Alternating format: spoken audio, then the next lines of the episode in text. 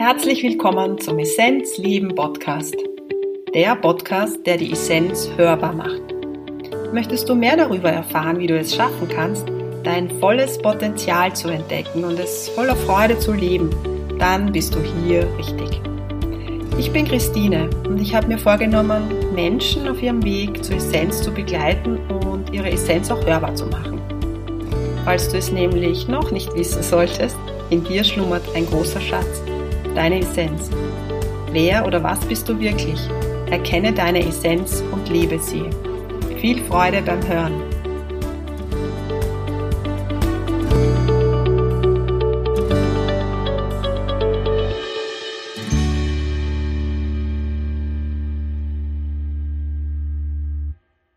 Ich freue mich, dass du wieder dabei bist, die Essenz hörbar, der Essenzleben Podcast. Nach einer längeren Pause ein Interview. Heute zu Gast ist Pedro Lopez. Er beschäftigt sich intensiv mit Quantenheilung und begleitet Menschen auf ihrem Weg zur Essenz und hat für uns ganz viel Schlüsseln vorbereitet, oder stellt diese Schlüssel für uns zur Verfügung. Ich wünsche dir ganz viel Inspiration und viel Freude bei dieser Episode.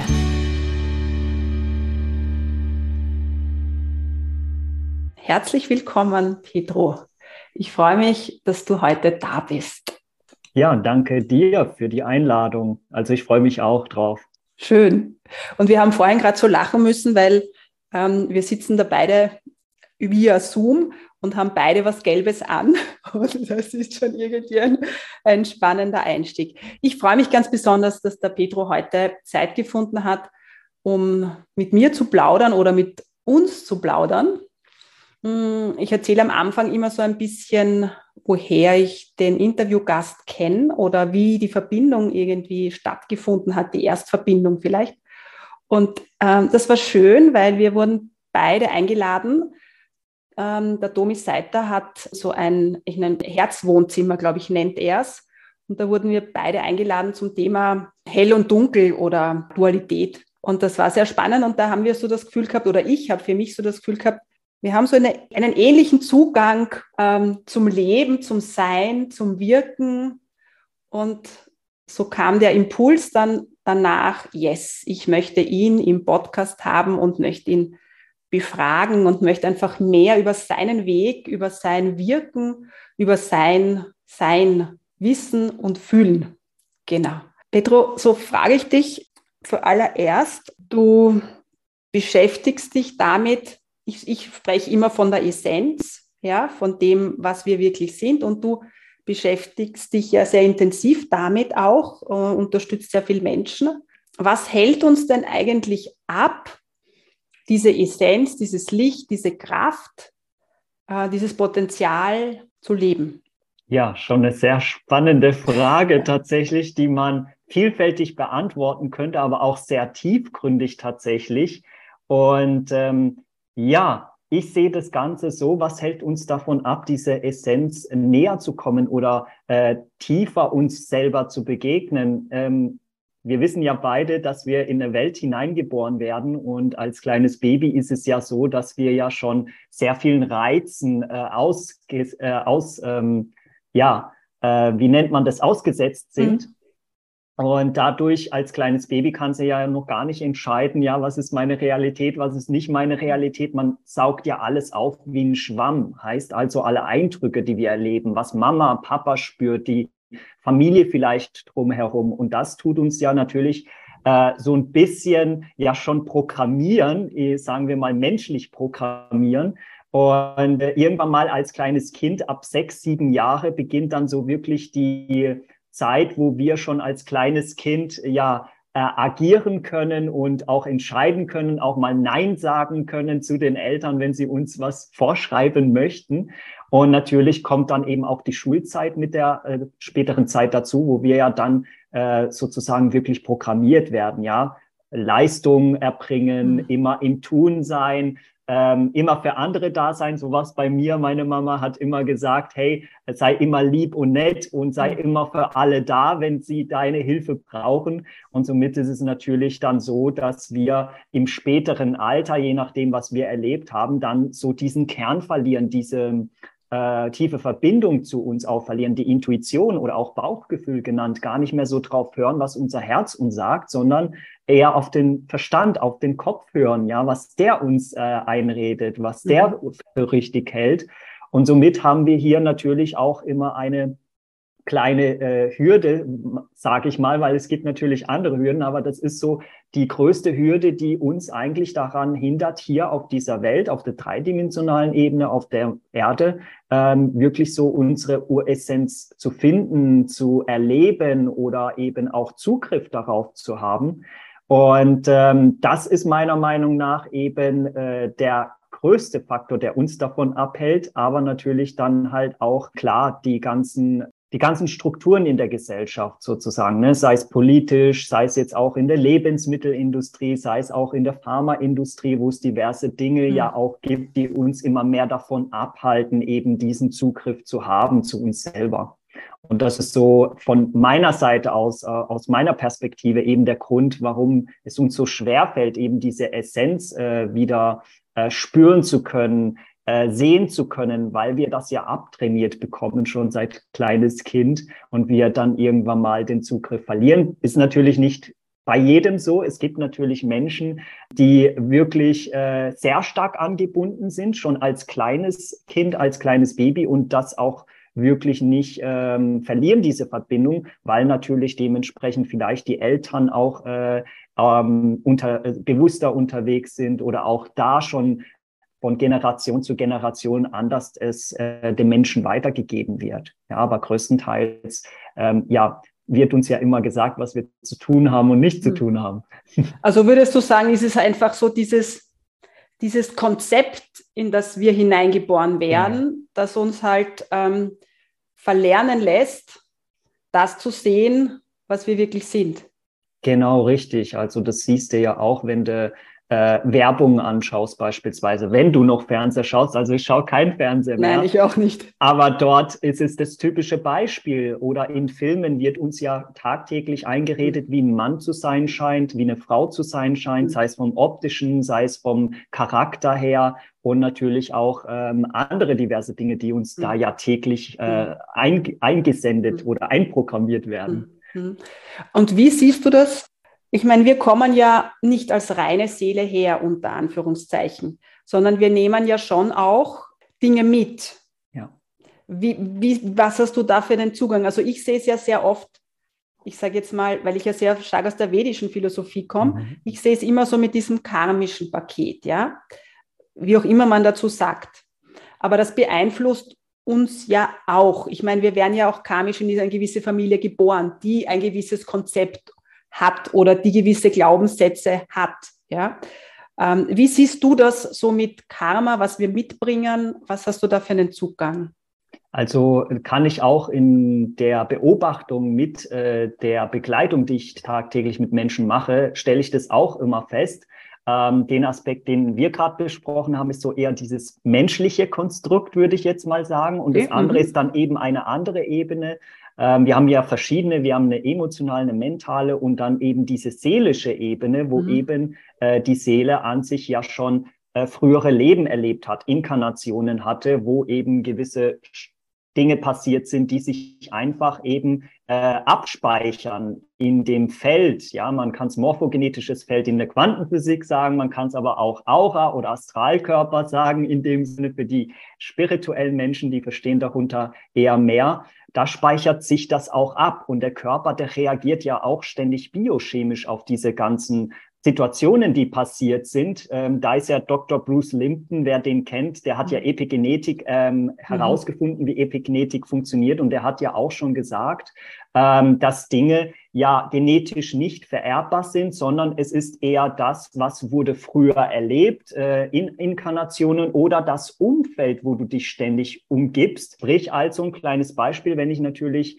äh, das gleiche Leben wie meine Mama lebe, dann werde ich auch die gleichen Krankheiten bekommen irgendwann mhm. mal. Das ist die Epigenetik. Aber Dinge wie bei mir beispielsweise auch, ich durfte ja auch Inkarnationen von mir sehen in der Aufarbeitung, wo ich mhm. dementsprechend ähm, ja mal nicht der Gute war. Ja, das ist ja bei jedem so. Man war mal ja, der ja. Täter, man war mal das Opfer. Ich kenne das, Und ja. ähm, da haben wir natürlich dann diese kleinen Päckchen, die wir zu tragen haben. Und da haben wir natürlich auch dann in diesem Leben Seelen, die wir uns, äh, die wir begegnen, wo wir so manchmal das Gefühl haben, hey, dich kenne ich ja schon irgendwie mhm. lange. Und irgendwie ist da entweder so eine karmische Verstrickung, also noch was offen geblieben aus einer Inkarnation, wo man gesagt hat, bevor man hier inkarniert ist, okay, wir treffen uns an Tag XY und äh, gehen dieses Thema gemeinsam an. Oder wenn du es nicht sehen möchtest, dann bin ich eben der, der dir ordentlich immer schön auf die, mhm. auf den Nacken haut, so mal nett gesagt. Mhm. Und damit du aufwachst, dass hier noch was zwischen uns geklärt werden darf. Und somit sind auch manche Krankheiten, die Menschen haben, gar nicht so physiologisch äh, bedingt, sondern eben es gibt irgendetwas auf dieser seelischen Ebene, die eben eine Rückkopplung auf diesen Körper hat, wo natürlich sich dann irgendwann mal äh, manifestiert, wenn man eben nicht achtsamer da mhm. äh, hinschaut. Und somit äh, sehe ich das genauso, dass wir natürlich hier nicht ganz rein herkommen, wie das immer so behauptet wird, sondern wir schon diese Altlasten mitbringen. Das merke mhm. ich auch wirklich tatsächlich, wenn diese Altlasten nach und nach abgelegt werden, mhm findet man sich auch ein Stück weit immer mehr selber und mhm. man hat immer mehr den Zugang zu sich selbst, mhm. weil die Energie dann auch einwandfrei wieder äh, fließen mhm. kann und der mhm. Körper anfängt sich zu stabilisieren und alles wieder in die, sagen wir mal, ganzheitliche göttliche Ordnung kommt und man mhm. wirklich dann in der Mitte ist und dann merkt, wow, krass, das vielleicht, mhm. vielleicht kennst du das auch. Du gehst ein Thema an und ähm, man bewegt es durch und man fühlt das vielleicht nochmal durch und am Ende kommt dann immer so dieses typische, man fühlt sich erleichtert. Mhm. Mhm. Mhm. Ich weiß, was du meinst. Und mir fallen da zwei Sachen ein. Das eine ist, was ich so spannend finde, ist, dass wir ja Dinge aus dem anderen Leben mitnehmen, die manchmal sogar auch am physischen Körper sichtbar werden. Nämlich, also du hast jetzt Krankheit zum Beispiel angesprochen, aber was bei mir so spannend ist, ist, ich konnte immer schon das Bein über den Kopf geben, ja, oder die Hüftöffnung ist extrem stark. Das hat keiner bei mir in der Familie. Ja? Und weißt du, weil ich wusste, äh, warum ich das habe? Weil ich habe, ich habe es dir schon mal erzählt, ich habe einen sehr starken Bezug zu Indien. Ja. Und ich sitze, seitdem ich mich erinnern kann, äh, immer mit überkreuzten Beinen. Ich sitze auch jetzt am Boden. Ja? Also ich würde jetzt nie auf einem Stuhl sitzen oder so. Im Flugzeug sitze ich auch so. Also es ist immer für die Nachbarn im Flugzeug irgendwie blöd, aber wenn ich länger sitze, wenn ich länger sitze, dann habe ich die Beine oben. Und wie ich dann in Indien war, war mir klar, yes, das habe ich mitgenommen. Also selbst auch am physischen Körper zeigt sich das manchmal in einer, ja, was auch immer, in irgendeinem Ausdruck. Ja. Und das Zweite, was, ja, dieses sich erleichtert fühlen, das kenne ich auch. Das ist zwar jetzt nicht so eine schöne Geschichte gewesen. Ich war verheiratet in diesem Leben und das war eine große Liebe. Und das ist aber dann auf sehr komische Art und Weise zerbrochen. Und in Indien wurde mir dann gesagt, äh, das war gut, dass das so war, weil das ist jetzt karmisch gelöst. Und für mich hat sich aber dann, wie der Heilungsprozess schon ordentlich im Gange war, hat sich dann auch so angefühlt. Ja, also deshalb die Dinge, die wir ähm, oft als unangenehm sehen, sind ja so Erfahrungen, und dann ist es so genau, wie du es beschrieben hast, dann fällt so eine, eine Hülle ganz einfach ab. Ja? Glaubst du, wie ist das, wenn wir jemanden treffen, mit dem wir so eine Seelenverbindung haben? Ja? Ähm, also ich frage mich manchmal, ist jede Begegnung in diesem Leben, unter Anführungszeichen, eine Begegnung mit jemandem, mit dem man noch etwas zum Austauschen hat? Weil man hat ja ganz viele Begegnungen. Ja? Oder wann, wie siehst du das? Ja? Wann, wann weiß man, ist das, ich meine, man spürt das natürlich, aber manchmal denkt man sich, naja, man hat jetzt, keine Ahnung, ein Arbeiter kommt und das funktioniert nicht. Ich bin gerade beim Renovieren meines Gartenhäuschen, das weißt du auch, ja, mhm. Und da denke ich manchmal, naja, das ist jetzt ganz komisch da. Gibt es da jetzt eine Verbindung? Also ich fühle es sehr gut und kriege auch Bilder, aber ich möchte einfach wissen, was du da meinst. Mhm. Also ich sehe das so, also nicht immer ist es äh, eine Begegnung, die abgesprochen wurde, sondern äh, das kennst du ja auch, es gibt ja zigtausend von Seelen, ja. Ähm, wenn man natürlich in die äh, Grundessenz reingeht, sind wir im Prinzip alle eins. Also das heißt, du bist ich und ich bin du. Mhm. Also es gibt da niemand mhm. äh, externes, alles ist eins. Mhm. Und ähm, hier, ähm, ich sehe das so, das durfte ich auch äh, natürlich durch viel Acht Achtsamkeit lernen, weil meine Challenge war schon immer so dieses achtsame, bewusste Beobachten, bevor ich agiere. Also erstmal wahrnehmen, was spüre ich überhaupt, wenn jemand gegenüber mir da ist. Ähm, bei mir ist es so, ich rede nicht immer sofort, wenn ich einem Menschen begegne, sondern ich schaue dem tief in die Augen und spüre erstmal, okay, wer ist denn da überhaupt gerade vor mir? Weil das kennst du wahrscheinlich auch, wir haben ja diese verschiedenen Emotionen und diese Anteile mhm. und manchmal ist da eine Angst vor mir, manchmal sitzt da äh, der Mut äh, vor mir oder die Aggression und somit sitzt da ja nicht das Wesen an sich, sondern dieser Anteil. Und ich sehe das so, äh, das durfte ich beobachten, tatsächlich Menschen, die einfach in meinem Leben gekommen sind, wo ich mich natürlich auch immer die Frage stelle, okay, was für einen Sinn hat jetzt dieser Mensch in meinem Leben? Hm. Und es ist tatsächlich so, dass ich herauskristallisieren ähm, durfte, dass es drei Typen gibt von Menschen, die uns begegnen. Und der erste Typ ist im Prinzip, das kennst du auch, du bist in einer Situation, auf einmal taucht irgendjemand aus dem Nichts auf oder du lernst jemanden kennen, ähm, der gibt dir einen Tipp zu irgend, irgendetwas, was du dir mal die Frage gestellt hast. Mhm. Und es ist dann in dem Moment die Antwort und du beschäftigst dich damit und reagierst nicht sofort. Oder es ist ein persönliches Treffen, wo einfach jemand begegnet, dir kurz hilft. Und du möchtest dich bedanken und auf einmal ist dieser Mensch spurlos verschwunden. Du suchst den überall, aber du findest den nicht mehr. Mhm. So, hm. das ist so diese sogenannte kurze Helfer, der reinkommt und dann auch gerade wieder weg ist. Mhm. So, das ist ja vorher nie abgesprochen gewesen, sondern ich fühle immer, das passiert in dem Moment, wenn du innerlich sagst, okay, äh, ich habe eine Frage, ich möchte gerne hier eine Aufklärung haben. So, das heißt, in dem Moment gibst du das ja raus in das mhm. Feld und das Feld reagiert ja immer. Also du selber reagierst ja mhm. immer. Ich sage immer, wir führen eigentlich einen Mono, Monolog mit mhm. uns und dann kommt einfach ein Externer ins Spiel, der dir kurz hilft. Dann gibt es den zweiten Typ Mensch, den kennen wir auch alle, der kommt in dein Leben und wir gehen eine Zeit lang den Weg mit diesem Menschen gemeinsam. Und da kristallisiert sich manchmal heraus, dass da entweder man sich gegenseitig immer so, ähm, ja, wer ist besser, immer so gegenseitig sich äh, ja, ja, ich weiß, was du meinst. oder man begegnet sich auf Augenhöhe und denkt, wow, was ist denn das jetzt für eine Begegnung?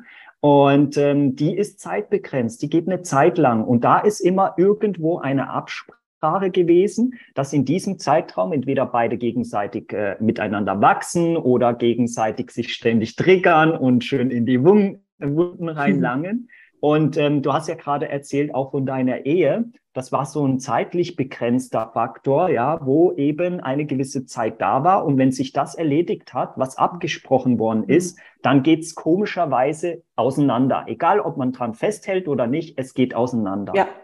So, und dann gibt's aber den dritten Typ, und das ist das, wo wir dann schon von Anfang an irgendwie das Gefühl haben, Moment mal, äh, wir kennen uns zwar menschlich jetzt nur ein paar Minuten, aber es ist diese tiefe Verbundenheit da, wo man das Gefühl hat, dich kenne ich doch schon lange. Mhm. Und einer von beiden sagt das immer, hey, es mhm. kommt mir so vor, als würde ich dich schon lange kennen. Mhm. Und das ist dann wirklich so dieser dritte Typ Mensch.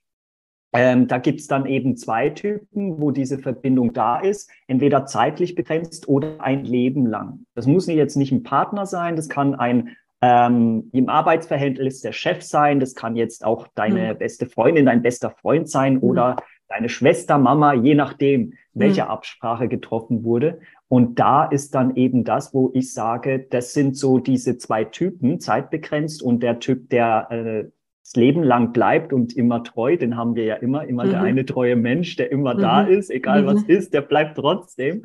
Das sind so meiner Meinung nach immer so die Absprachen, die wir getroffen haben. Aber der erste Typ, das ist wirklich so zufällig ein Mensch, ähm, der eben durch einen Impuls heraus dir eine externe Antwort gibt, weil du nicht die Zeichen verstehst, die dir vorher gegeben worden mhm. sind. Mhm. Und so sehe mhm. ich das. Äh, also so durfte ich das sehen, dass nicht bei jedem diese Verbindung da ist. Es ist mhm. tatsächlich unterschiedlich. Mhm. Mhm. Wenn wir so bei den Seelen sind, man sagt ja manchmal so, naja, das ist eine alte Seele. Ja? Mhm. Aber die Frage ist, gibt es auch Seelen, die ganz neu inkarnieren, die noch nie hier waren? Also ich frage jetzt dich, was du dazu. Ich habe auch mein, mein Ding dazu, aber es interessiert mich einfach, weil ich es mag, wie du Dinge erklärst, ja, weil ja. ich mag deine Struktur und deshalb liebe ich es, das so zu fragen, wie das wer anderes sieht oder wie das du siehst. Also wie siehst du das? Auch sehr spannende Frage. Also wenn du anfängst, wirklich bewusst zu beobachten, siehst du schon verschiedene Charakterzüge, sagen die Menschen dazu, aber man sieht, äh, man merkt es auch von der Energie, von der Frequenz her. Und gerade aktuell haben wir ja ein Riesenchaos hier auf der Welt. Hm. So, warum ist das so? Weil wir natürlich auch hier ähm, Seelen inkarniert haben, die tatsächlich hier ganz jung sind. Die haben noch gar nicht so die Erfahrung mit der Planeten Erde. Und äh, bei denen ist es so, dass es sind meistens die Typen, die, ähm, die du fragst, ja, ähm, wie sieht's bei dir aus? Äh, weißt du denn schon, was du machen willst? Ja, ich möchte das probieren, das probieren, das probieren und das probieren und das probieren. Also das heißt, die wollen alles auf einmal gleichzeitig mhm. machen äh, und haben noch gar nicht so, auch in Lebenserfahrung siehst du das, gar nicht so die ähm, Erfahrung, ähm, damit umzugehen. Ja, die müssen erstmal voll tief da reingehen und verlieren sich auch manchmal wirklich in der, in der Struktur oder in der Emotion drin und kommen gar nicht mehr so raus. Also sie agieren sofort. Das sind so diese ganzen jungen äh, Seelen, wo ich sage, dann gibt's die Mittelreifen, ja, da gibt's ja verschiedene Arten. Mittelreif äh, erkennt man schon eher, weil dieser Mensch eher schon mehr beobachtet, ja, nicht ganz so wirklich alles ausprobieren möchte, sondern vielleicht gewisse Bereiche sagt, boah, nee, nicht schon wieder dieser Bereich, den habe ich schon durchgekaut, das geht nicht mehr, das brauche ich jetzt nicht mehr. Ja, und ähm, die erkennt man dann schon, dass die wirklich, wenn du dich mit ihnen auch unterhältst, tiefgründiger sind. Die sind nicht so ganz oberflächlich. Und dann gibt's natürlich die ganz, ganz Alten, die kommen her und die haben zwar auch ihr Päckchen dabei, aber das sind dann die, äh, die wirklich schnell vorankommen, die auch wirklich dieses Akzeptanz annehmen äh, können, was gerade ist, weil sie ja schon verstehen und wissen, hey, alles hat einen mhm. Sinn. Ich kenne das Spiel hier schon, ich war hier schon öfters. Und es sind dann die, die sagen, ey, ich habe echt tief, einen tiefen inneren Ruf, Menschen zu begleiten. Und es ist egal, wer dir von außen was sagt, du bist so felsenfest da drin, dass du sagst, ist mhm. mir egal, was alle sagen, ich mache mein Ding und ich weiß, dass das ist, äh, dass das das ist, was mhm. mein Herz äh, möchte oder wofür mhm. ich brenne. Und das erlebt man, wenn man so wirklich die Menschen, denen man mhm. begegnet, beobachtet, merkt man da doch schon immer diese kleine Strukturen, wo man weiß, ah, okay, da ist ja jemand ganz Frisches unterwegs oder man erkennt, oh, guck mal, da ist ja, hat ja jemand schon einige Erfahrungen gemacht. Und das sind so die kleinen Charakterzüge, wo man die erkennen kann, falls sich einer gefragt hat, ja, wie erkennt man die? Oder das die Frage gewesen wäre, die mhm. nächste. Mhm. Und das ist so meine Erfahrung oder meine Meinung, die ich äh, so mit der mhm. Zeit erleben durfte tatsächlich. Würdest du dann sagen, dass die jungen Seelen eben nicht dieses Bewusstsein haben? Ja, für die ist die Welt, also dieser Planet Erde ist ja komplett neu. Das ist wie so ein kleines Schulkind, was die erste Klasse jetzt erst besucht und noch lernen muss, was fünf plus fünf ist, ja. Mhm. Und das sieht man dann schon, dass die meistens unbeholfen sind. Also die verlieren sich komplett wirklich in dem und können sich nicht wirklich selber äh, so helfen oder rausziehen, sondern sie brauchen immer jemand, der äh, den Arschtritt gibt mhm. und immer wieder mhm. jemand, der hopp und mach jetzt und guck mal hier. Also so wie mhm. dieses mhm. kleine Kind, was ich äh, bemüttern muss. Ja, wenn man das so sagt, bemüttern.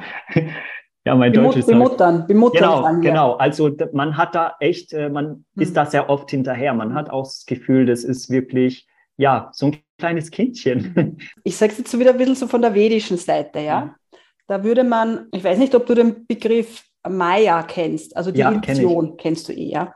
Und ähm, würdest du dann noch sagen, dass die eher in Maya verstrickt sind und äh, die jungen Seelen und das Ganze nicht erkennen, dass das halt ein Theaterstück des Lebens ist ja. und wir halt, ja, da halt mitspielen unter Anführungszeichen. Ja? So würde ich das äh, behaupten, ja genau. Okay. Mhm. Ich frage immer so gerne nach dem Weg. Also nicht, wo es hingeht, sondern nach dem Weg von meinem Gegenüber. Weil was bringt den Menschen dazu, dass er plötzlich sagt, ja, ich fühle mich so gut angebunden, ich möchte andere begleiten auf ihrem Weg, ich möchte ihnen das Licht zeigen, wie auch immer man das bezeichnet, whatever, ja. Wie war dein Weg, Pedro? Ich weiß, es war nicht ganz so easy peasy. Und ähm, magst du da so ein bisschen erzählen, ähm, wo so diese Highlights waren, die dich mhm. irgendwie rauskatapultiert haben oder ja. hineinkatapultiert haben, je nachdem? Ja, also äh, ja, ich bin ja gar nicht gebürtig aus Deutschland, sondern in Portugal tatsächlich geboren. Auch da schon in einer Zeit, wo Portugal von der Wirtschaft her im Aufbau war, weil 1980 war Wirtschaftscrash und 92 bin ja ich auf die Welt gekommen. Und da war es gerade im Aufbau. Und meine Mom hatte ja damals noch meinen Bruder schon gebärt und der war schon ein Jahr alt. Dann kam ich noch dazu, also äh, in Anführungsstrichen ungewollt einfach äh, passiert. Und da war ich und natürlich äh, habe ich da schon miterleben dürfen, wie meine Eltern natürlich jeden Tag einen Pfennig umdrehen mussten in Portugal, mhm. um zu schauen, okay, wie kommen wir denn um die Runden? Ähm, wie man das so im Leben kennt, ja, man äh, gibt eine ein Impuls nach außen. Und zum Glück war damals der Freund von meinem Papa richtig hartnäckig und hat gesagt, hey komm, ich nehme dich jetzt mit nach Deutschland, dort sieht die Lage besser aus, du kannst deinen Kindern auch eine bessere Zukunft ähm, bieten später, weil es dort wirtschaftstechnisch viel besser aufgebaut ist und auch stabiler. Mein Papa ist ein Sturkopf, also daher habe ich auch das Verkopfte äh, mitgenommen mit der Zeit, ja. Und der hat sich, äh, der hat es dann doch gemacht und ich bin mit 15 Monaten tatsächlich schon nach Deutschland gekommen. Und ähm, ein Highlight war damals, wo ich im Trolley gesessen bin, also noch ein Baby tatsächlich, wo meine Mom sich wirklich ähm, auf die, ähm, auf die Bank gesetzt hat. Und mein Trolley war natürlich auf die Fußgängerzone gerichtet. Und ich habe die Menschen damals als Baby beobachtet, wie sie kreuz und quer mhm. laufen, aber wirklich so gestresst. Und ich habe mir dann schon damals als Baby einen Gedanke gehabt, was für eine Irrenanstalt bin ich hier gelandet? Ich möchte dahin zurück, wo ich hergekommen bin. So, mhm. und das war natürlich ein Ereignis, wo ich ja schon als Baby, heute kann ich sagen, weil wenn du die Kindheit natürlich aufarbeitest, kommen diese ganzen Bilder wieder hoch. Mhm. Und heute, ähm, da habe ich natürlich dann verstanden, okay, äh, ich bin ja schon von Grund auf ganz anders, weil ich hochsensibel schon immer als kleines Baby war. Das heißt, ich habe schon immer sehr viel wahrgenommen, auch die Emotionen, die Energien um mich herum, mhm. in den Räumen, die Menschen, die mir begegnet sind. Und somit war das für mich eine Challenge tatsächlich als kleines Kind, weil ich natürlich dadurch immer ähm, wahrgenommen habe, dass das alles meins ist, was ich spüre. Mhm. Der Leid, ähm, dieses ganze Kollektive, was wir ja auch wahrnehmen können. Mhm. Und somit habe ich natürlich der allererste Highlight war mit 15 Jahren, wo so der erste ja, Impuls kam oder die erste Situation, wo dementsprechend ähm, mir eigentlich die Augen öffnen wollte, warum ich hier bin. Und es war so, dass ich mit 15 Jahren äh, fand ich das schon sehr, sehr komisch, dass die Menschen, sogar fremde Menschen, äh, auf mich immer zugekommen sind, wenn ich in Bus und Bahn war und äh, automatisch von ihrer Lebensgeschichte erlebt haben. Und ich habe mir echt damals gedacht, das interessiert mich eigentlich gar nicht, aber meine Mutter hat ja gesagt, hey, sei lieb und nett und hör dir das an, wenn die Leute sprechen möchten. Also habe ich mir das natürlich angehört und ich war immer verblüfft, dass die Sachen erzählt haben, wo ich mir gedacht habe, hä? Die kennen mich doch gar nicht und schütten ihr Herz aus. Und das Utopische war damals, ich musste nie etwas tun, sondern ich habe immer so eine, ein Bauchgefühl gehabt und habe gesagt, ja, ist doch ganz klar, versuchen Sie einfach das und das und das. Sie werden sehen, es wird besser. Und manchmal stand ich wirklich an der Ampel und ich weiß nicht, wie diese Leute mich von hinten erkannt haben. Die kamen echt manchmal, haben mich angetippt. Können Sie sich noch an mich erinnern? Nicht das so, ähm, nee, mir begegnen viele Menschen, aber äh, wenn Sie das sagen, dann soll das ja so sein. Und übrigens, woher wussten Sie das nicht? So, Herr, was denn? Ich habe Ihnen doch meine Lebensgeschichte erzählt. Sie haben mir doch einen Tipp gegeben. Übrigens, es hat funktioniert. Mein Leben läuft wieder. Es geht mir besser. Und da habe ich schon echt damals gemerkt, okay, crazy, wow, was ist denn das? Und das habe ich natürlich damals meinen Freunden erzählt und jeder hat gesagt, ja, Petro, überleg mal, später äh, Psychologe zu studieren. Du bist da ja eh immer voll gut darin, Tipps zu geben. Und ähm, das ging aber nicht gut, weil ich natürlich ständig für andere da war. Und das kennen wir, typisches Helfersyndrom, immer mhm. nur für andere da, du vergisst dich selber. Und als es mir dann schlecht ging, war das so, dass ich natürlich meinen Freundeskreis gefragt habe, hey, kann einer von euch, mir geht's gerade psychisch, emotional nicht gut. Und da kam die Riesenablehnung. Also ich durfte auch erkennen, dass viele Menschen mich ausgenutzt haben deswegen. und keiner war für mich da. Ich bin in ein mhm. schwarzes Loch gefallen und da habe ich alles in Frage gestellt zum allerersten Mal. Gibt es überhaupt einen Gott oder wie man es nennen möchte? Gibt es mhm. da irgendetwas? Und ähm, ich habe natürlich dann in diesem schwarzen Loch gedacht, nee, anscheinend ja nicht, weil ich erlebe ja ständig Leid, Schmerz, Krankheiten und Mobbing und Ablehnung. Ja, was habe ich gemacht? Habe ich irgendwas Falsches gemacht, dass ich so bestraft werde? Mhm. Und da war tatsächlich zum allerersten Mal dann eine Stimme im Kopf, die gesagt hat, Petro, schreit doch einfach raus in die Welt. Und wir haben mir gedacht, okay, hm, warum soll ich das tun? Es hört doch eh keiner hin und jeder erzählt mir, dass meine Wahrnehmung ja nicht stimmt, was ich alles wahrnehme. Ja, ich bilde mir ja alles ein.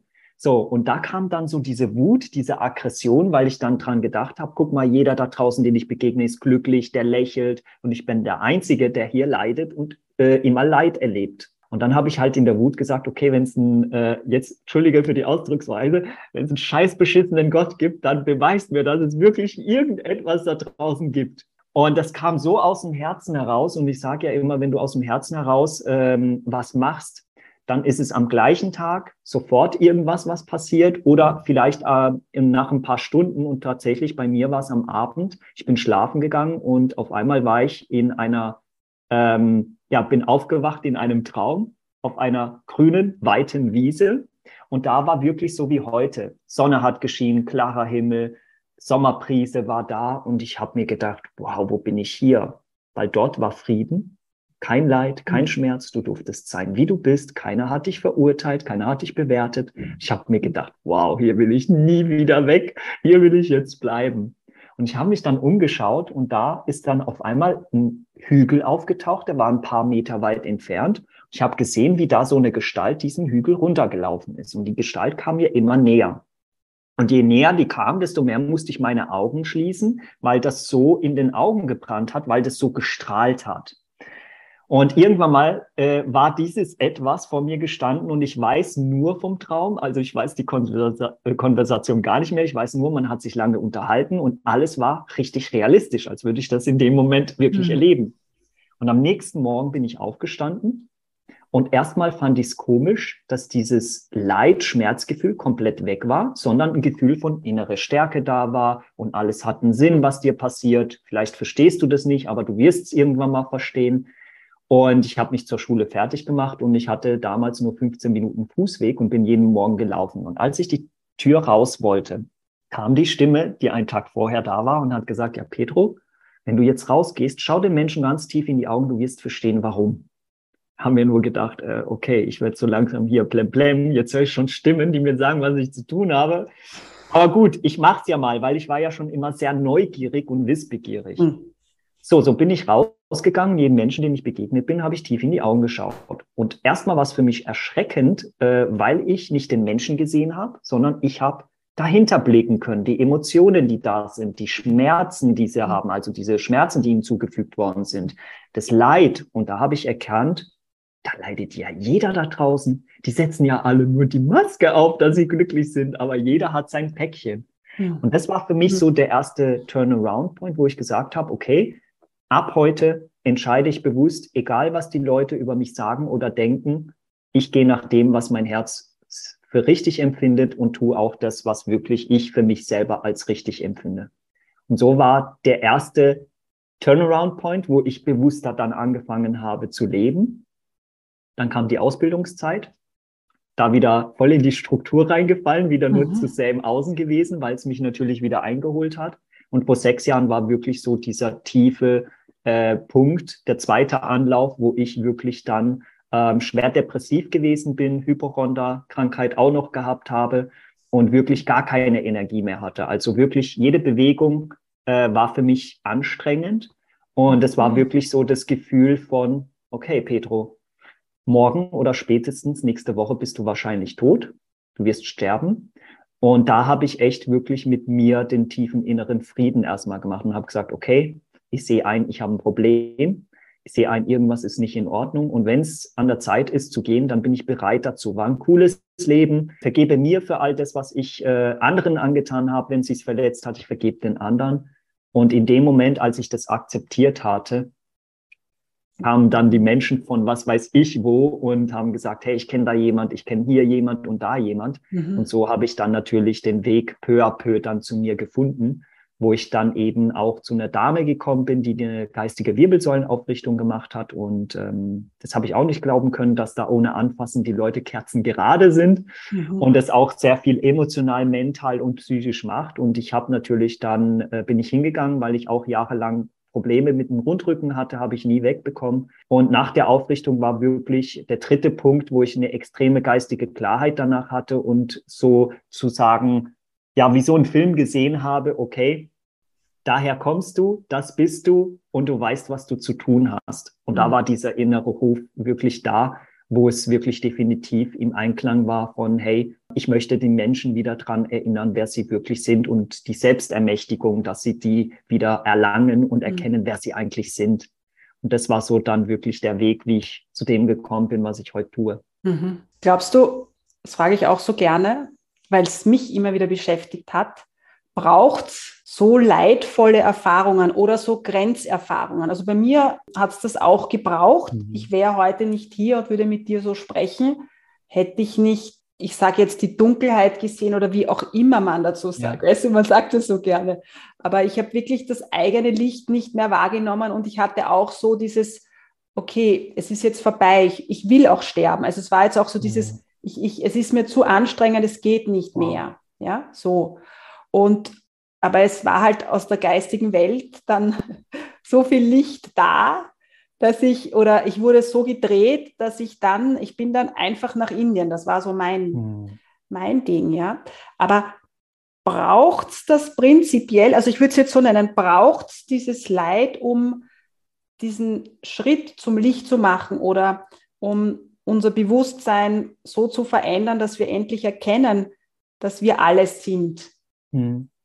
Also wenn wir es jetzt dreidimensional betrachten müssten, rein menschlich, der Mensch lernt nur, wenn er leidet. Weil wenn er nicht leidet, keine Krankheit hat, keine Symptome, setzt er sich ja nicht in Bewegung, um irgendwie zu schauen, was ist denn da mhm. überhaupt los. Wenn wir natürlich jetzt in anderen Ebenen nach oben gehen, ja, dann ist es natürlich so, dass man das rein theoretisch nicht bräuchte, wenn man sich schon von vornherein erinnern würde, wer man ist, weil man würde ja erkennen, dass man diese Fähigkeiten hat. Man würde erkennen, dass man vollkommen ist und somit man auch wirklich alles in der Hand hat.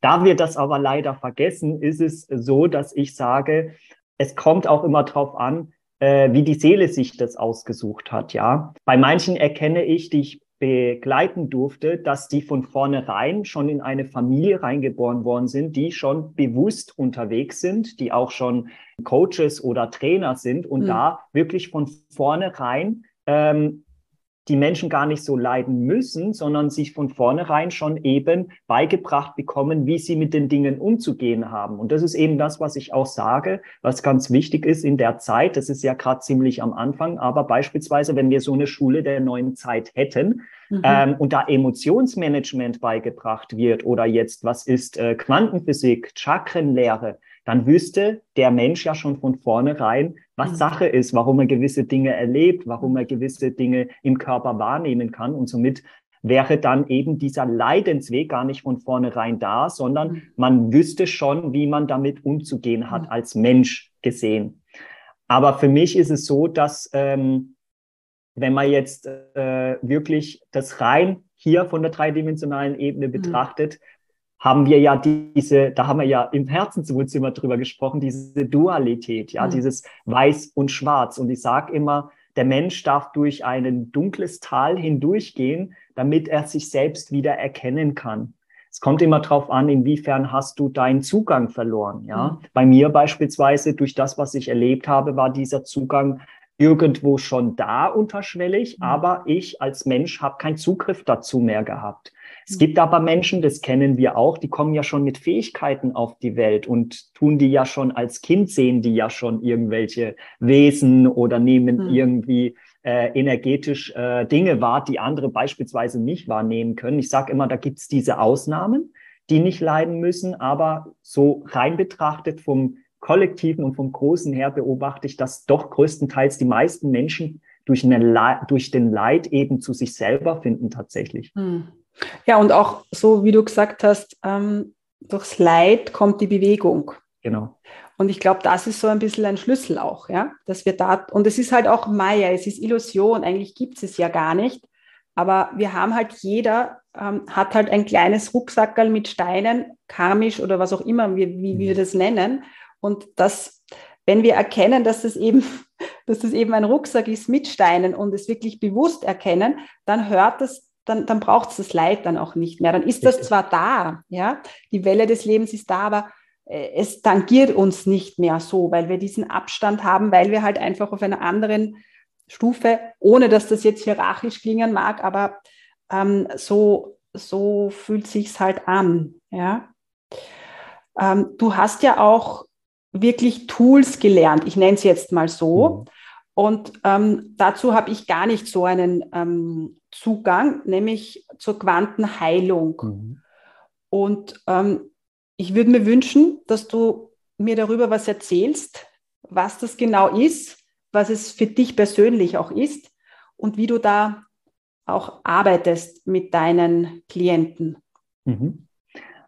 Quantenheilung ist sehr spannend. Also im Prinzip wie Quantenphysik oder auch jetzt äh, jemand, der energetisch arbeitet. Im Prinzip ist Quantenheilung, ja, gibt es verschiedene Methoden. Ich habe mich auf die geistige Wirbelsäule ähm, spezialisiert, auf mhm. die Wirbelsäule allgemein, weil ich selber erleben durfte, dass die Wirbelsäule im Prinzip ähm, die Stütze des Lebens ist und die Wirbelsäule hält alles zusammen. Und was so ein bisschen tiefer forscht, gibt es irgendwo in den Kulturen immer irgendetwas, was der Wirbelsäule nahe kommt oder nah aussieht. Und äh, wie kann man sich das vorstellen? Also du hast ja um die, deine Aura und deine Aura, um das mal bildlich jetzt für die Zuschauer zu machen, hast du überall kleine Murmeln, kleine Kugeln irgendwo. Das sind deine Blockaden. Das können nicht verarbeitete Emotionen sein, es können traumatische Erfahrungen sein, es können Glaubenssätze sein, es können vielleicht Sachen aus früheren Leben sein, es können Altlasten sein, die man aufgeladen hat, es können Ahnenthemen sein. Und diese Kugeln, die verhindern im Prinzip, dass dein Feld ständig in Bewegung ist. Das heißt, irgendwann mal schwingt die Energie so langsam. Da haben wir mhm. ja dann die niedrige Frequenz. Ja, wir schwingen nach mhm. unten und je mehr das Feld eben schwingt, also je mehr die Energie frei fließen kann, desto höher schwingen wir. Ja, und Quantenheilung kann man sich so vorstellen, diese Kugeln sind die Blockaden. Man kann sich einen Abflussrohr vorstellen, ja, der verstopft ist. Wenn wir da Wasser einfließen lassen, quillt es ja irgendwann mal nach mhm. oben und das Waschbecken füllt sich und irgendwann mal läuft's über. Bei der Quantenheilung ist es so, da gibt's verschiedene Methoden. Ich beispielsweise arbeite mit den Händen. Das heißt, ich gehe erstmal ähm, über den kompletten Menschen drüber mit der Hand und da spüre ich dann, wo die Energie fließen tut oder wo sie äh, blockiert mhm, ist. Mhm. Das heißt, dieses Abfluss verstopft ist, das Abflussrohr.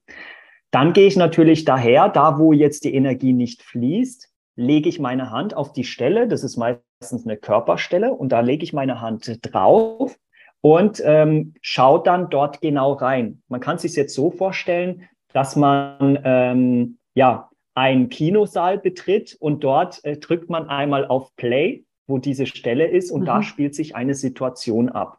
Mhm. Das kann alles sein. Das kann ein früheres Leben sein, das kann eine Situation aus der Kindheit auftauchen, die da eben eine gewisse Emotion verursacht hat. Nehmen wir jetzt die Emotion. Und dann geht man daher und tut erstmal diese Energie, also man nimmt die Hand und man stellt sich jetzt vor wie so ein ähm, Sauger, der saugt diese Kugel ein. So, dann habe ich die hier in meiner Hand, nehme die da weg. Somit kann das wieder bei der Person fließen. Und diese Kugel nehme ich dann und tue im Prinzip Folgendes, gebe da Informationen rein.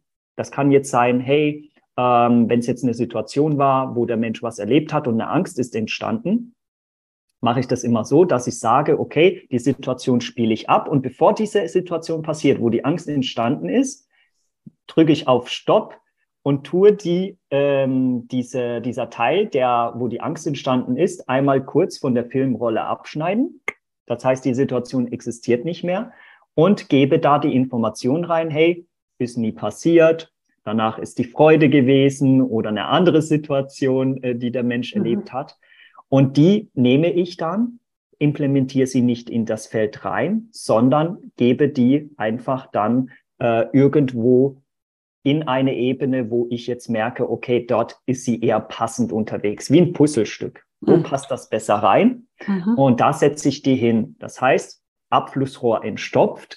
Und wenn der Abflussrohr entstopft, kann es wieder fließen. Das heißt, da ist nichts, wo irgendwo eine Energie sich festsetzen kann, stauen kann. Und mhm. das ist eine Form der Quantenheilung. Man kann aber auch äh, Zwei-Punkte-Methode, hört man sehr oft, wenn man jetzt ähm, Quantenheilung äh, sich beschäftigt, gibt es eine Zwei-Punkte-Methode. Das ist genau das Gleiche. Man lokalis äh, lokalisiert den Punkt, wo ist die Beschwerde oder wo taucht die Emotion auf.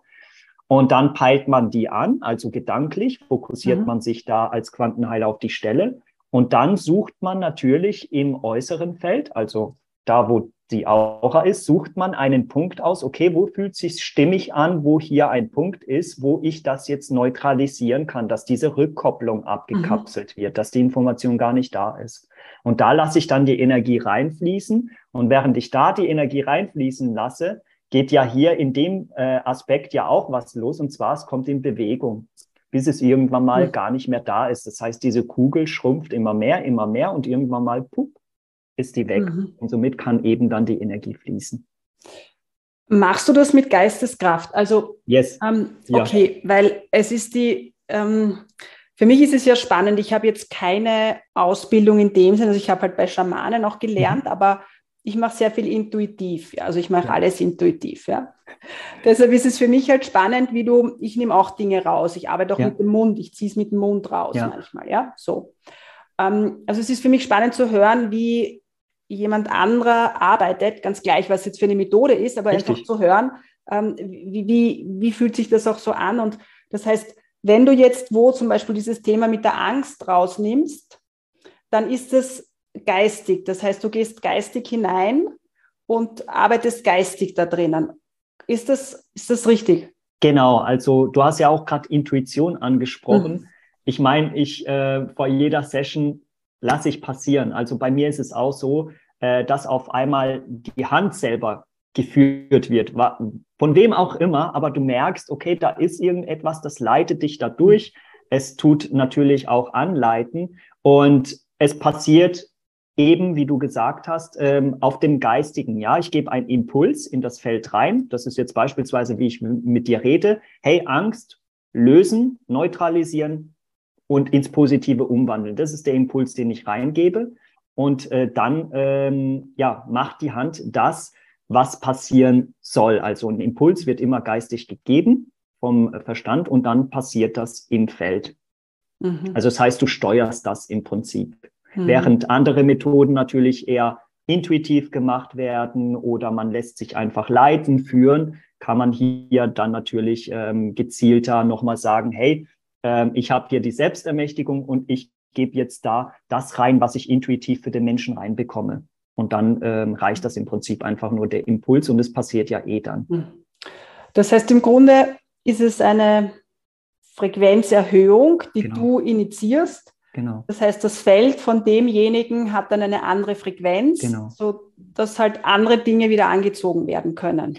Genau, richtig. Stell dir vor, du öffnest den Raum, also du weitest diesen Raum aus. So, je weiter der Raum ist oder die Aura oder das morphogenetische Feld, so sagt man es in der Quantenphysik, ähm, desto mehr bist du ja auch in anderen Ebenen präsent. Das ist diese Schwingungserhöhung. Und im Prinzip sage ich immer, ich bin nur der Startschuss, ja, der Startkabel, der diesen Startschuss gibt, der den nach oben befördert.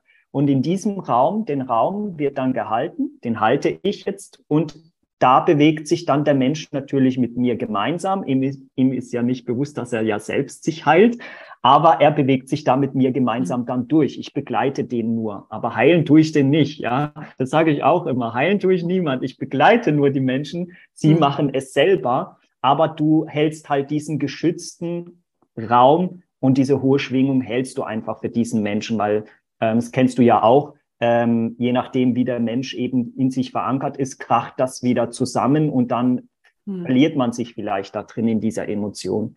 Und im Prinzip ist es so, wie du es erklärt hast, ja. Es ist einfach nur dieser Startschuss und dann passiert's. Mhm. Das heißt, du arbeitest aber auch ähm, online, oder? genau. Genau, also ähm, online und offline offline. Also es gibt natürlich Methoden, die kann man über die Ferne machen tatsächlich. Es gibt aber jetzt beispielsweise, wenn es um die Aufrichtung geht, ähm, das geht tatsächlich immer nur vor Ort weil der Mensch natürlich hier sieht, was da passiert. Ja, also da kommen ja Menschen mit diversen Beschwerden. Es kann emotional, es kann mental, es kann psychisch sein, es kann auch körperlich sein, wirklich tatsächlich Skoliosen oder Bandscheibenvorfälle. Und die sehen natürlich dann mittels, dass du die, ich fasse die ja nicht an, ich stehe ja immer zwei Met, ein, zwei Meter weiter weg von der Liege und die sehen ja dann, dass da nichts gemacht wird, aber sie sind danach Kerzengerate.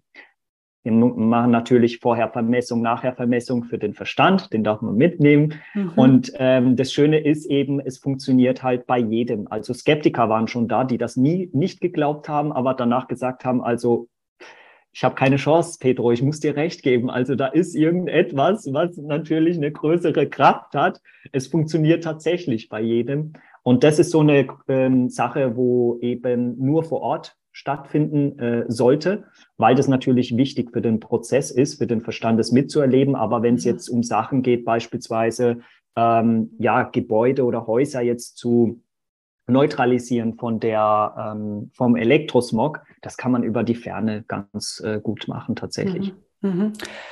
Wenn du Dinge wahrnimmst, siehst du die Dinge oder fühlst du die Dinge? Ähm, es ist bunter Kund, äh, gemischt, also es ist bunt. Manchmal sehe ich Dinge. Um, größtenteils ist es aber eher das Gefühl. Ich fühle sie einfach. Und ähm, manchmal ist es komisch, weil ich natürlich anderen Leuten sage, hey, du pass auf, das und das und das ist passiert und die und die Emotion ist daraus entstanden. Kann das sein, dass das passiert ist? Und die sagen, woher weißt du das? Hast du das irgendwo in meinem Feld gesehen? Die etwas offenen Menschen fragen mhm. das sofort. Ja, hast du das gesehen? Ich das so, nein, ich spüre es einfach nur mhm. und weiß es einfach, dass es so ist. Mhm. Und deshalb ist bei mir größtenteils eher das Gefühl einfühlig. Mhm. Aber manchmal bekomme ich so auch kleine Standbilder äh, tatsächlich. Aber das ist selten der Fall. Es ist eher mehr dieses hellfühlige und mhm. dieses hellwissende tatsächlich. Mhm. Weißt du, was ich mich auch frage, du hast vorher so schön gesprochen, so ähm, wenn das Herz fühlt oder wenn das mhm. Herz so da ist oder dieses Fühlen aus dem Herzen. Mhm. Ähm, für die Zuhörer nämlich. Wie können wir damit umgehen? Sehr oft haben wir Entscheidungen im Leben zu treffen. Ja? Unser Leben besteht immer wieder aus Entscheidungen. Mhm. Und sehr oft sagen die Leute dann, ja, aber ich fühle das nicht. Also ich kann nicht unterscheiden, Verstand und Herz. Und mhm. es ist ganz, uh, was kannst du da für einen Tipp geben? Wie kann man bei einer Entscheidung sich aufs Herz fokussieren und sagen, yes, das ist jetzt mein Herz, das ist das ist nicht der Verstand. Mhm. Cooles Thema, also coole Frage, weil ich sage immer, äh, man hört ja auch immer von Gehirn-Herz-Kohärenz, bringt das in den Einklang. Und da ist immer für mich so dieses Ding, seid ihr äh, bewusst, ähm, dass wenn du zu viel im Kopf bist, erstmal zu viel rational, zu viel männliche mhm. Energie, aber wiederum natürlich, der Mensch ist mehr präsent als das Göttliche. Weil ich sehe das immer so, der Mensch ist hier im Kopf, der Kopfmensch und äh, das Herz ist immer so das Göttliche, diese Essenz, was mhm. du sagst. Mhm. Und es geht darum, wenn man diese Defizit hat, was ist mein Herz, was sagt ist das jetzt mein Kopf, mein Herz, dann haben wir hier den Menschen, der nicht zusammen mit diesem göttlichen Anteil zusammenarbeitet. Das mhm. heißt also, falls du ähm, damit Probleme hast zu unterscheiden, der allererste Tipp ist, wenn du zu viele Gedanken hast noch, dann sei dir bewusst, dass du deinen menschlichen Anteil komplett ignorierst. Es ist wie ein kleines Kind. Ja, je mehr du es ignorierst, desto mhm. mehr Gedanken wirst du haben. Das heißt, du darfst hier lernen, in Interaktion zu gehen, zu sagen, hey, Jetzt natürlich nicht laut, sondern in Gedanken, weil natürlich, wenn manche Personen das mitbekommen, denken die, du hast nicht mehr alle. Ähm, deshalb im Kopf natürlich äh, gerne mit diesen Gedanken reden. Hey, lieber Verstand, schön, dass du mir jetzt äh, ja den Gedanken gibst, dass ich später noch das und das zu erledigen habe. Danke, dass du mich dran erinnerst. Und da erstmal in Dialog gehen. Und du wirst merken, je mehr du das machst, wird es ruhiger da oben werden, weil er fühlt sich gesehen, er fühlt, fühlt sich wahrgenommen. Mhm. Der zweite Schritt ist dann natürlich der, äh, zu lernen, ähm, achtsam zu sein. Das heißt, wenn du jetzt eine Entscheidung zu treffen hast, nehmen wir jetzt mal an, du hast eine Entscheidung, soll ich mich jetzt selbstständig machen oder nicht? Das ist immer so das typische Beispiel bei Klassiker. den meisten. Klassiker, ja. mit dem so. die Leute zu uns kommen auch. Genau, richtig. Das ist immer so das Typische. Da sage ich immer, wenn dein Verstand noch zu viel äh, redet, dann geh da in Interaktion, die erste Übung, die ich dir gerade gegeben habe, mache das bitte 30 Tage lang. Ja, ganz, ganz wichtig. Und falls du es mal einen Tag nicht gemacht hast, dann verurteile dich nicht, beginn wieder bei Tag 1. Das heißt also, du beginnst wieder von vorne, weil der Mensch darf ja auch lernen, Durchhaltevermögen und auch ähm, konstantes Dranbleiben. Mhm. So, du kannst aber trotzdem was machen. Ich sage immer, wir können auch die Hintertür nehmen. Das heißt, wenn du jetzt Situation A und B hast, stell dir Situation A, A vor. Du, mach, du triffst jetzt die Entscheidung, dass du es dich selbstständig machst. Dann machst du deine Augen zu, nimmst drei Atemzüge, tief einmal durch die Nase, dann natürlich drei Sekunden halten, durch den Mund aus und das macht man dreimal. Und ich sage immer, stell dir vor, bei den dreimal, wie du leichter und leichter wirst wie eine Feder. So, wenn du dann irgendwo das Gefühl hast, du fühlst dich schon leichter, nimmst du die linke Hand, legst sie aufs Herz. Weil das Affengeile ist ja, da wo die Berührung ist, geht das Bewusstsein automatisch in die Aufmerksamkeit. Mhm. Das heißt, du nimmst die Hintertür. Mhm. So, und dann stellst du dir diese Situation vor, wie du die triffst und dann achtest du darauf, wie fühlt sich dein Herz an. Kriegst du so irgendwie ein krampfhaftiges Gefühl? Kannst du noch gut ein- und ausatmen? Merkst du, dass der Körper sich vielleicht irgendwo verkrampft oder versteift? Oder fühlt es sich erleichternd an, frei, wohlig, dir kommen sofort gute Gefühle hoch? Dann nimmst du Situation B und machst genau das Gleiche. Und je nachdem kannst du dann natürlich schauen, okay, was ist der richtige Weg? Wobei ich natürlich dann immer sage, es gibt kein richtiger Weg, es ist immer der richtige Weg, ja, denn sonst würdest du ihn ja nicht gehen. Mhm. Aber das ist so eine Übung für dich, wo du machen kannst, wo du so die Hintertür nehmen kannst. Für die mhm. aber, die sagen, ja, aber auch da tue ich mich schwer, da spüre ich nichts, dann darfst du mal schauen, wo in deiner Kindheit wurdest du so stark äh, verletzt, dass du gesagt hast, ich möchte nichts mehr spüren oder fühlen. Hm.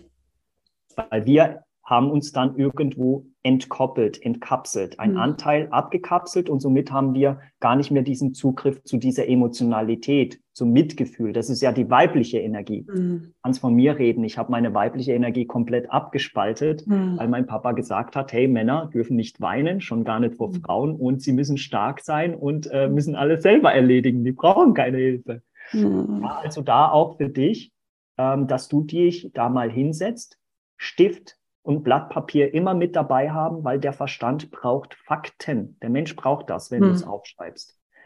Und schreib dir mal auf und befasst dich mal bewusst, wo in deiner Kindheit oder Jugendzeit kannst du dich erinnern, wo eine Situation war, wo du gemerkt hast, boah, das war so schmerzhaft für mich, dass ich das nie wieder so spüren möchte. Und an diesem Punkt darfst du dann gehen. Und wenn du es nicht schaffst, hol dir bitte eine Begleitung. Ja, mhm. ganz, ganz wichtig. Und das ist dann der Punkt, den man, äh, den ich dann geben kann, erstmal wieder diesen Anteil zu integrieren, damit mhm. man fühlen kann, weil die meisten haben natürlich auch einen riesen Schutzwand aufgebaut vor dem Herzen, wo eben dieses Gefühl gar nicht da ist. Mhm. Wow, schön. Ich mag das so, weil du, das war im Herzwohnzimmer auch so, dass du so schön, ähm, du kannst so schön ähm, punktuell Hilfestellungen geben, ja, die ähm, simpel sind, aber doch so komplex, weißt du? Ja. Und das mag ich einfach unglaublich. Und weißt du, was ich auch so schön finde, ist, ähm, das ist auch ein Zugang von mir, dass wenn ähm, der Verstand oder auch Emotionen kommen, dass man ihnen eben mit Liebe und Dankbarkeit begegnet. Und das war auch so spürbar, wie du es jetzt gesagt hast, so wenn der Verstand einfach mal diese Dankbarkeit bekommt, ist sofort eine andere Frequenz da. Ja. Ja, weil du immer, wenn wir in Widerstand gehen, uns wegdrücken und dann kommt auch diese männliche Härte, das merke ich bei, bei mir auch. Und wenn das aber so, oh, du darfst einmal so sein, ja, dann wird es so weich und dann wird es weiblich, ja. Und das ist einfach ein unglaublich schöner Zugang, den du da auch hast, ja. Deshalb, ich schätze das sehr, weißt du, und ich freue mich einfach auch, dass das jetzt äh, viele hören dürfen, was du da so in die Welt bringst, nämlich es geht gar nicht um Quantenheilung und es geht auch gar nicht um irgendwelche Tools, die wir gelernt haben oder so. Ja, ja, die sind halt einfach unsere Fahrzeuge auch dorthin, aber es geht um die Energie, ähm, die wir ins Feld bringen und das ist bei dir einfach fühlbar und du bist eben schon auch im Kopf, aber das ist gut deshalb, weil du dadurch die Menschen, die im Kopf sind, so gut abholen kannst und sie dann dorthin bringst, wo du auch zu Hause bist, nämlich ins Herz. Und das finde ich so schön bei dir. Ja, so, wenn ich das jetzt so dir so rückmelden kann, ja, das mag ich einfach, weil, ähm, ja, und weil du eben auch nicht so, wie ich schon sehr stark auch tue, ja, ist halt mein Zugang, äh, ich beschäftige mich nicht so mit den, mit viel mit der Herkunftsfamilie in diesem Leben, sondern ich gehe halt eher so ein bisschen so in dieses, die andere Ebenen zurück, ja. Und ich finde es aber so schön, wenn man es immer wieder auch daher bricht. Wo ist es in deiner Kindheit? Was war da, ja? So. Mhm. Äh, einfach nur, um das so ein bisschen so rund zu machen. Das ist super schöne Energie. Super Danke. schöne Energie. Ähm, das ist das, was mich im Leben begleitet hat. Also ich bin ja heute froh, wirklich ähm, stark skeptisch gewesen zu sein und auch zu verkopft zu sein, weil ähm, der Mensch braucht das einfach. Der Mensch ist ja so strukturiert und ich habe es früher wirklich zur Anfangszeit erlebt, dass ähm, ja auch für mich ein Lernprozess war, zu schauen, wie ist der Mensch, wo ist er überhaupt unterwegs, brauche ich den überhaupt noch auf der Verstandsebene abzuholen, kann ich schon frei aus dem Herzen heraus sprechen, fühlt er das bereits? Und da ist mir natürlich auch sehr stark immer wieder aufgefallen, je nachdem, wo die Person ist, ist es immer schön, den Menschen noch mit abzuholen. Und das mhm. ist dann für mich wieder diese Ganzheitlichkeit, die mhm. eben äh, das Ganze dann rund macht, weil die Ganzheitlichkeit ist so, durfte ich für mich entdecken, ähm, ist, äh, sagen wir mal, in Anführungsstrichen so der Schlüssel zu diesem sich selbst wieder tief begegnen und erkennen in der, Gesamt, äh, in der Gesamtheit, in der Vollkommenheit. Ähm, weil wenn beide natürlich hier so dreidimensional miteinander arbeiten, also der Mensch und das Göttliche, dann findet ja äh, eins statt und das kennen wir ja alle, die da so ein bisschen tiefer mhm. den Zugang haben. Wir haben ja schon Hochkulturen gehabt. Das mhm. waren ja auch Menschen, die mhm. sehr weit entwickelt waren. Mhm. Warum waren die das? Weil denen bewusst war, dass sie Quantengötter, Quantenmenschen mhm. sind und da will ich jetzt nicht jemand irgendwie, dass jemand Gott ist oder so, ja, das sind wir mhm. ja alle.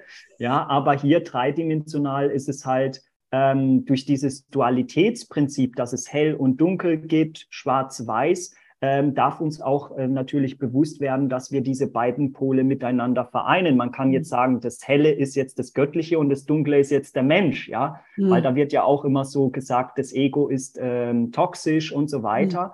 Ähm, klar, wenn es die Überhand Hand hat. Aber wenn man schafft, hier dem Ego klar zu machen, das ist ja der Mensch, nur mhm. so kann er existieren, ähm, können wir eben das Ego, was männliche Energie ist, und das Herz, die weibliche Energie, mhm. Können wir miteinander verschmelzen und dann mhm. je nachdem irgendwann mal damit rumspielen, zu sagen, okay, äh, bei dem Menschen brauche ich jetzt die Rationalität, weil nur so versteht das. Mhm. Dann nehme ich die männliche Energie und beim anderen Menschen, oh, mhm. der braucht eher die emotionale Ebene, das Mitfühlende. Also lasse ich hier jetzt die weibliche Energie mhm. äh, spielen und einfließen. Und mit der Zeit lernt man dann eben, ich sag immer, du bist dann der Magier des Lebens, weil du jonglierst mhm. dann einfach so wie in einem Computerspiel mit diesen Anteilen rum und kannst eben den Menschen immer wieder zeigen, guck mal, ich sehe deine Angst, also nehme ich meine transformierte Angst und rede mit deiner Angst, ja, weil wenn ich da mhm. die, den Mut hinstellen würde von der Angst, da würde die Konversation zwischen zwei Menschen so aussehen, hey, das wird schon wieder, du hast doch eine mhm. Stärke und das schaffst du. Mhm. Und der andere denkt sich, hä? Aber erkennst du, hallo, ich habe Angst, ich kann das nicht, ja, was willst du hm. von mir? Wenn ich aber hm. sage, ich nehme meine transformierte Angst, die schon gesehen wird, und wo ich sagen kann, hey Angst, ich brauche dich, rede mal mit der Angst da drüben. Mhm. Äh, seht eine Konversation zwischen zwei Menschen so aus. Wow, hey, mein Mitgefühl, guck mal, in meiner Kindheit mhm. habe ich das und das und das erlebt. Es ist zwar nicht das gleiche wie du, aber ich kann mich da reinfühlen. Mhm. Aber hey, guck mal, wenn ich es geschafft habe, dann schaffst du es auch. Ich kann dich da begleiten, wenn du möchtest. Oder ähm, wir können gemeinsam da durchgehen. Mhm. Und dann der andere Mensch sagt dann, boah, endlich versteht mich einer. Mhm. Und das sind dann diese beiden mhm. Welten, die wir dann halt ja so mhm. vereinen können. Super schön. Und es ist wirklich fühlbar bei dir. Ja, also es ist wirklich fühlbar und es ist, ähm, ja, ich spüre es in meinem Herzen, was du da für, für wundervolle Arbeit in die Welt bringst. Und Magst du uns vielleicht sagen, was du so anbietest? Einfach, dass man noch so ein Gefühl bekommt, wenn man jetzt in Resonanz mit deiner Energie geht oder sich da jetzt schon Schlüssel mitgenommen hat und sagt, ja, ich möchte eigentlich noch mehr von diesen Schlüsseln, wie das, was du machst, was du anbietest und so weiter. Ja, ist auch sehr vielfältig tatsächlich. Also Quantenheilung ist ja nur der Oberbegriff, aber dort ist natürlich auch äh, viel mit einbegriffen. Quantenalchemie beispielsweise heißt, ich ähm, tue selber Heilkarten erstellen, programmieren, auch Strahlenschutzanhänger, das tue ich auch noch. Äh, es sind kleine ah. Hilfstools, die Menschen okay. eben benutzen können, wenn sie sagen, hey, ähm, jetzt von finanziellen her kann ich jetzt nicht eine Aufrichtung machen, habe ich aber trotzdem kleine Tools, die dir trotzdem helfen können, mit denen du auch gemeinsam tatsächlich arbeiten, interagieren kannst.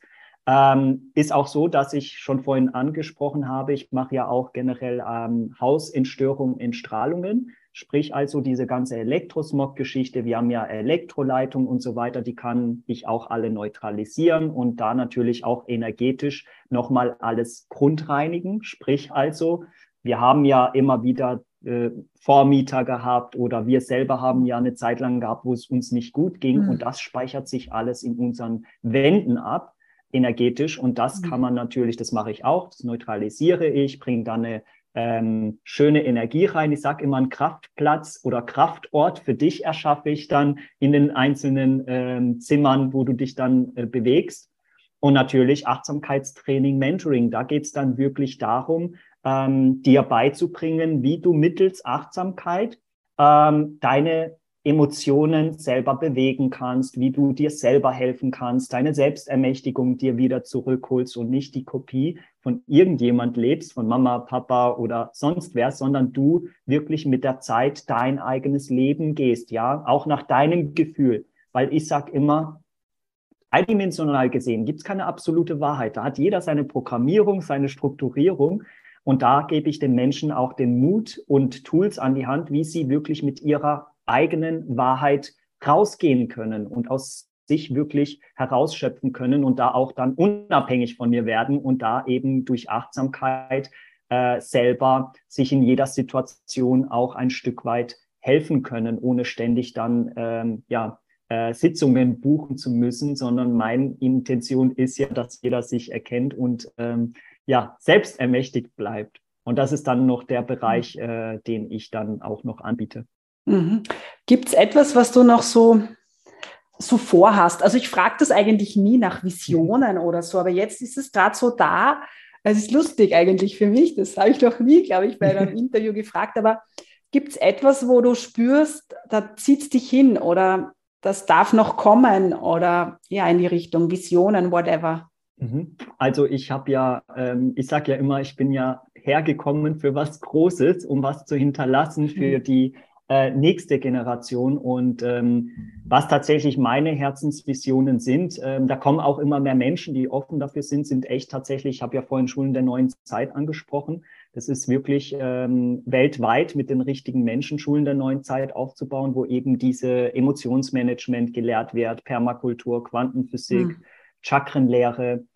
Meine zweite größte Vision ist nochmal einmal on top, ja, wo ich merke, dass viele Menschen wirklich durch die äh, letzten zwei Jahre, die wir gegangen sind, immer mehr die Ganzheitlichkeit rausfinden. Also auch mhm. da wirklich ähm, die Vision habe, ganzheitliche Gesundheitshäuser aufzubauen, wo eben Ärzte und Therapeuten oder jetzt Schamanen miteinander gemeinsam mhm. alle arbeiten und kooperieren. Mhm. Und natürlich das Allergrößte, wofür mein Herz tatsächlich brennt, ist Kommunen aufzubauen, wo Menschen wirklich mhm. unabhängig miteinander gemeinsam leben können, sich gegenseitig die Hand reichen und ähm, am besten ohne Wirtschaftssystem, aber solange ein Wirtschaftssystem da ist, ja, geht das nicht. Aber das ist so wirklich meine größte mhm. Vision, wo ich jeden Tage dafür brenne. Und da ist es natürlich wichtig, wenn die Menschen sich dessen bewusst werden, wer sie im Urkern sind, dann finden immer mehr Menschen natürlich dahin und bewegen sich auch. Mhm. Und das sind so meine Visionen tatsächlich, wofür ich jeden Tag gehe. Und aktuell, ähm, ja, habe ich ja auch eine äh, Kooperation mit ähm, ganz wunderbaren Menschen. Da haben wir schon in Kongo jetzt eine Schule ähm, fast fertig, wo eben Menschen dort die Möglichkeit bekommen, dort die Ausbildung als Landwirte zu machen tatsächlich, um auch dort eben selber anbauen zu können mhm. und selber Schön. natürlich auch dort in Kongo die Leute zu versorgen, weil das wow. natürlich dort extrem gebraucht wird. Mhm. Wow. Ja, Petro, dann wünsche ich dir für deine Visionen, ja, dass die ins Feld gehen und dass sich die bewegen es war super schön, mit dir zu plaudern und auch so diese Energie zu fühlen. Ja. Und ich bin dann auch immer so dankbar, weil ich habe jetzt eine Pause gehabt. Also ich habe jetzt ein, ja, fast vier Wochen keinen Podcast gemacht. Mein Podcast ist mir auch so ein Herzensanliegen. Und ich spüre jetzt wieder, ja, wie sehr es brennt und wie sehr ich mich freue, einfach Menschen vors Mikro zu bekommen, die so viel zur Verfügung stellen. Ja, und deshalb möchte ich mich einfach nur bedanken. Ich danke auch dir auf jeden Fall für die Einladung. Es war auch sehr, sehr schön, mit dir gemeinsam hier zu sein. Auch an dich, Zuschauer, danke, dass du da warst. Danke, dass du dir die Zeit mhm. genommen hast. Für mich ist es immer ein riesengroßes Geschenk, wenn die Menschen ihre Lebenszeit geben, ja. weil Lebenszeit haben wir nur 24 Stunden Begrenzung leider hier. Mhm. Und deshalb danke auch an dich. Und äh, ich möchte dir auch noch sagen, dass du der Sinn des Lebens bist. Also fang es an, jetzt zu leben und warte nicht. Petro, danke. Alles Liebe zu dir. Baba. Baba. Vielleicht möchtest du jetzt auch ein bisschen tiefer reisen, dich intensiver wahrnehmen, dein Herz spüren, die Essenz wahrnehmen. Dann lade ich dich ein, mit mir und den So Sein Frauen ab 18. Juni eine Woche lang das Sitzen im So Sein auszuprobieren, jeden Tag in der Früh die Frequenz erhöhen und mit einer ganz anderen Frequenz in den Tag gehen, dich stärker fühlen wahrnehmen, was du bist. Ab 18. Juni eine Woche. Ich freue mich, wenn du dabei bist. Alles Liebe zu dir.